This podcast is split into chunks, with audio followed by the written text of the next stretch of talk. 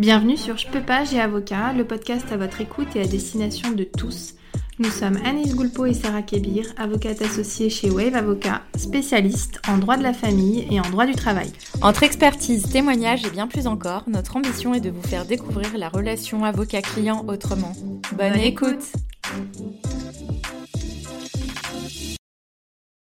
Bonjour à tous, je vous retrouve aujourd'hui pour un nouvel épisode de podcast qui va concerner l'indexation de la pension alimentaire. Alors c'est un sujet qui pose pas mal de questions et je pense qu'il en pratique peut être assez complexe mais en même temps qui échappe un peu euh, au domaine de l'avocat donc je pense que c'est important que vous compreniez exactement ce que c'est.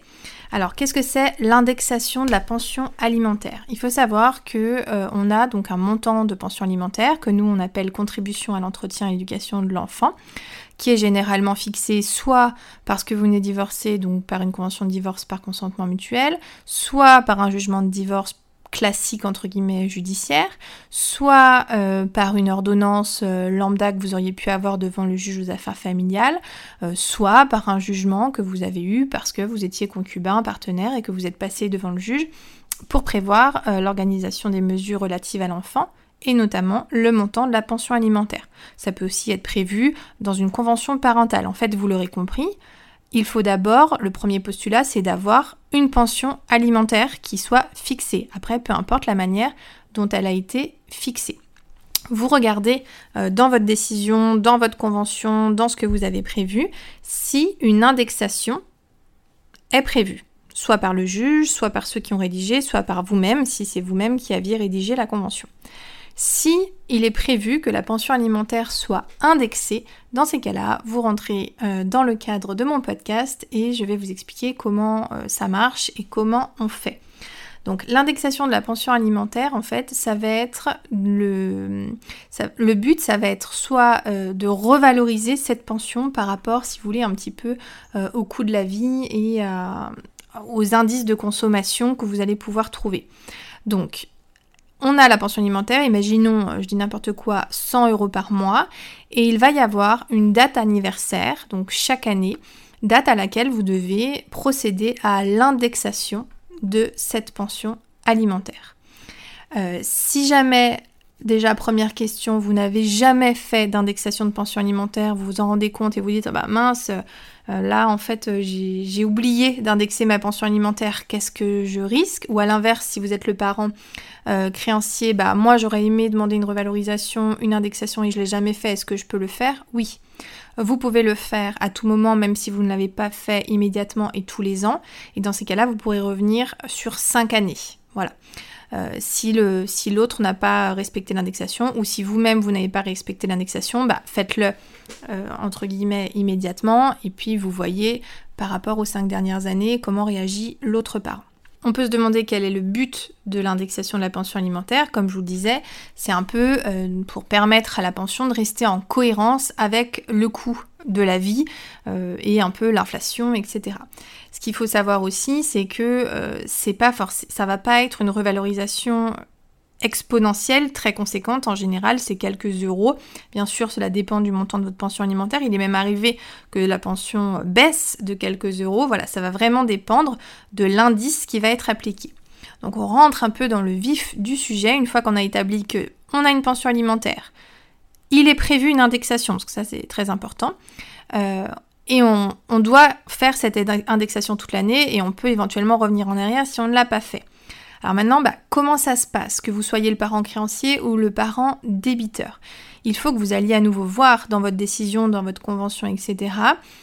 Qu'est-ce qui est indiqué Il y a une espèce de formule, si vous voulez, qui est indiquée. Vous avez un indice de référence actuel de votre pension alimentaire, la date à laquelle vous devez réévaluer et la date anniversaire, l'indice qui va vous servir à la réévaluation et euh, sous quel délai. Enfin voilà, vous avez plusieurs éléments que vous retrouverez dans votre décision. Donc l'indexation n'est pas la même pour tout le monde. Les indices ne sont pas forcément les mêmes.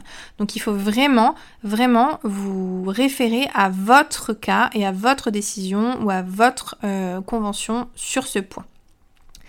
Alors aussi, je ne l'ai pas précisé en début, mais cette revalorisation, comme je vous le disais, c'est quelques euros, c'est vraiment très très différent du cas où vous avez besoin de revoir la pension alimentaire, c'est-à-dire euh, du cas où c'est pas une question de coût de la vie, c'est vraiment une question que les besoins de l'enfant ont changé, les revenus de l'un ou de l'autre ont évolué et que vous avez besoin de revoir le montant même de la pension alimentaire. On n'est pas du tout là-dedans, hein, il faut quand même être bien précis.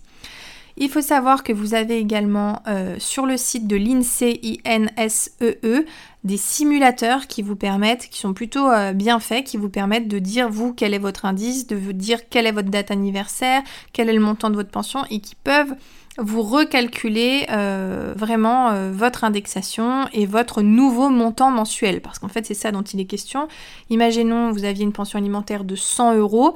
Vous allez la revaloriser tous les 2 euh, janvier, par exemple.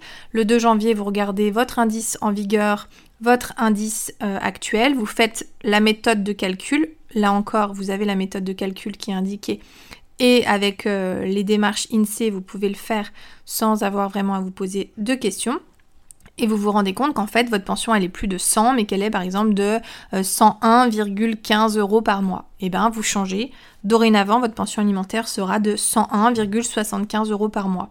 Et l'année suivante, à nouveau, vous réévaluerez, vous réindexerez votre pension alimentaire et peut-être que ça va baisser, peut-être que ça va augmenter. Voilà, c'est en général, comme je vous le disais, euh, quelques euros. Donc, la base, si vous êtes un parent débiteur, c'est-à-dire que si c'est vous qui devez la pension alimentaire, généralement c'est vous qui devez le faire. L'autre parent n'a pas à vous demander attention, est-ce que tu peux indexer ta pension alimentaire comme c'est prévu dans le jugement, c'est à vous de faire la démarche. Évidemment, si vous êtes créancier et que vous attendez une indexation qui ne vient pas, eh ben, n'hésitez pas à rappeler à l'autre parent qu'il est censé indexer la pension alimentaire il faut savoir que euh, vous devez vraiment cette revalorisation. Donc s'il n'y a pas de revalorisation, on tombe en fait dans le défaut de pension alimentaire. Et donc vous pourrez, euh, comme je vous le disais, éventuellement pour l'autre recouvrir les sommes pendant 5 ans et même mettre en œuvre des démarches voilà, via l'huissier, via la CAF pour pouvoir obtenir un recouvrement euh, de ces sommes. Donc voilà, c'est quelque chose qu'il faut quand même réellement faire, même si dans la vraie vie, euh, beaucoup de parents ne pensent pas à l'indexation, des deux côtés d'ailleurs, et ne le font pas. Mais en tout cas, si vous, vous avez cette problématique-là, prenez-la au sérieux et procédez à l'indexation de votre pension alimentaire. Et je vous dis, le meilleur moyen de le faire concrètement, parce que là, je ne peux pas vous donner de formule magique puisque ça dépend vraiment de chacun, c'est d'aller sur le site de l'INSEE, donc je vous le rappelle, INSEE, e. vous tapez INSEE indexation de pension alimentaire et vous allez avoir euh, un simulateur euh, qui va vous permettre euh, vraiment de, revaloriser votre pension alimentaire et de vous expliquer à nouveau comment ça fonctionne. Voilà, j'espère vous avoir aidé avec cette vidéo. Je vous dis à très bientôt. N'hésitez pas si vous avez des questions à nous les poser. N'hésitez pas aussi à nous laisser des avis pour que le podcast soit euh, aussi euh, relayé et, euh, et connu davantage. Et je vous dis à très bientôt. Vous pouvez nous retrouver via notre site internet www.wave-avocat et nous suivre sur notre chaîne YouTube mais aussi sur tous nos réseaux Instagram, Facebook, LinkedIn ou Pinterest. Vous pouvez aussi retrouver nos podcasts sur toutes les autres plateformes d'écoute disponibles, Apple Podcasts, Deezer ou Spotify. N'hésitez pas à nous poser vos questions, à laisser un avis et nous sommes à votre écoute. À bientôt